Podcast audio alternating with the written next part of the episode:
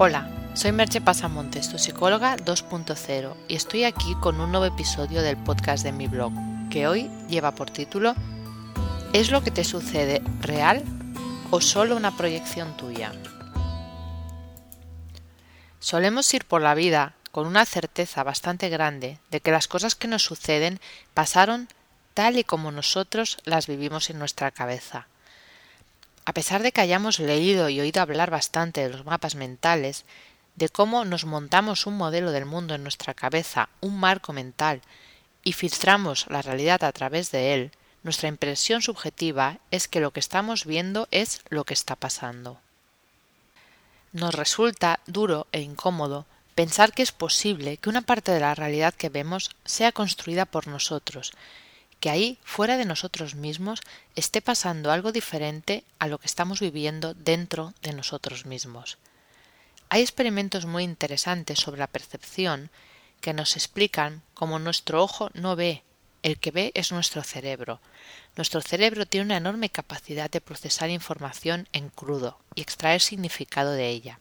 Y es también un maestro, al ayudarnos a crear una sensación de realidad, a pesar que de hecho Solo vemos con precisión por un punto central del ojo. Este punto se llama fobia. Y más o menos es capaz de, percibir unos dos grados de campo visual con exactitud. Lo repito para que quede claro.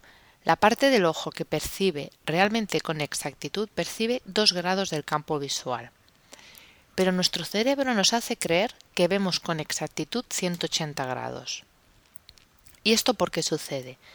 Porque la parte que no vemos con precisión la llamémosle intuimos o procesamos con los movimientos sacádicos de los ojos. Los movimientos sacádicos de los ojos son unos pequeños movimientos casi imperceptibles que hace el ojo para ir cambiando el punto de atención y de ese modo la fobia puede ir percibiendo esos dos grados en diferentes momentos. De ese modo podemos percibir fragmentos de la realidad precisos y reconstruir el resto, siendo nuestro cerebro el encargado de devolvernos una imagen del mundo con sensación de continuidad. Evidentemente nosotros no tenemos la sensación de ver pequeñas zonas con precisión y todo el resto borroso, pero eso es gracias al, al acto que hace el cerebro de reconstruir la imagen. Esos movimientos son inconscientes, nosotros no los hacemos a propósito, pero es obvio que tuvieron un gran eh, valor en, en una época pasada para que sobreviviéramos como especie. Entonces imaginaros que si esa imprecisión y construcción proyectada ya sucede en ese nivel tan elemental como es lo que percibimos, Suponeros o imaginaros cómo conforme subimos a niveles más elevados de procesamiento, como puede ser el pensamiento, tomar una decisión, y ya entran en juego ahí nuestras creencias, nuestro mapa del mundo, cómo estaremos cada vez más construyendo algo que no es del todo real y cada vez estaremos percibiendo objetivamente menos. Es, es bastante lógico pensar que sea así. Pero para salirnos de este nivel, llamémosle más científico de la explicación, que puede resultar un poco confuso, vamos a verlo explicado a través de un cuento tradicional de la India, recopilado por Ramiro Calle en 101 cuentos tradicionales de la India, que dice así. Era un yogi errante que había obtenido un gran progreso interior. Se sentó a la orilla de un camino y de manera natural entró en éxtasis. Estaba en tan elevado estado de conciencia que se, encontraba ausente de todo lo circundante.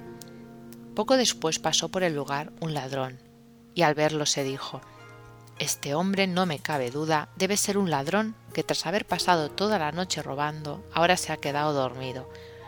Voy a irme a toda velocidad, no vaya a ser que venga un policía a prenderle a él y también me coja a mí. Y huyó corriendo. No mucho después fue un borracho el que pasó por el lugar, Iba dando tumbos y apenas podía tenerse en pie. Miró al hombre sentado al borde del camino y pensó Este está realmente como una cuba. Ha bebido tanto que no puede ni moverse. Y tambaleándose se alejó. Por último, pasó un genuino buscador espiritual, y al contemplar al yogi se sentó a su lado, se inclinó y besó sus pies. Así como les sucede a los personajes del cuento, cada uno proyecta la realidad que lleva dentro. Nos resulta muy difícil ser objetivos y ver lo que realmente está sucediendo ahí fuera. Como ya comenté en el podcast Cinco maneras de ser más objetivos, la mayor parte del tiempo estamos viendo fuera aquello que estamos viendo dentro. Claro que hay realidades objetivables y evidencias científicas, pero incluso ahí nuestra cabeza pone un filtro en cómo respondemos a ello. Solo hay que pensar que en ciencia se utiliza la metodología del doble ciego para evitar que las expectativas del experimentador influyan en los resultados del experimento. Así de influenciables somos. Y ser influenciable no es ni malo ni bueno. Tiene como todo sus ventajas e inconvenientes. Lo importante es ser conscientes de que lo somos, de que nuestro marco mental está filtrando la realidad, que nuestras creencias la están interpretando y que finalmente estamos proyectando afuera aquello que sucedió por dentro. Pues ese es el primer paso, no ya para ser objetivos, pero sí para darnos la oportunidad de creer que hay otras lecturas para esa situación y, por tanto, otras opciones de respuesta posible. Porque al final, lo que te va a servir es ampliar tu abanico de respuestas, pues eso te dará nuevas experiencias y a partir de ahí tendrás de nuevo, como en un bucle, nuevas opciones de respuesta. Tal vez eso te creará alguna inseguridad, pero ampliará tu margen de actuación. Por eso te dejo con la siguiente cuestión. ¿Qué prefieres? ¿Una seguridad falsa o más incertidumbre pero más opciones de actuar? Como siempre, tú eliges. He hecho un primer ebook recopilatorio de artículos del blog por temas. Si quieres echarle un vistazo, entra en mi blog y consúltalo. Si requieres de mi ayuda para tu vida personal o profesional, contacta conmigo por email en agendamerche.gmail.com o por teléfono en el 664-436-969. Hasta aquí el podcast de hoy y nos escuchamos en el próximo podcast. Bye bye.